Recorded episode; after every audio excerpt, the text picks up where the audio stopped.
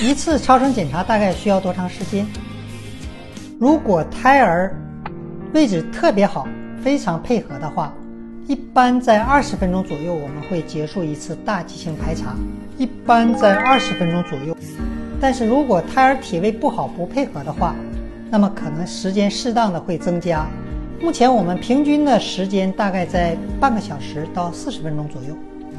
半个小时到四十分钟左右。如何一次性通过 B 超检查？呃，其实一半是靠运气，一半是靠运气。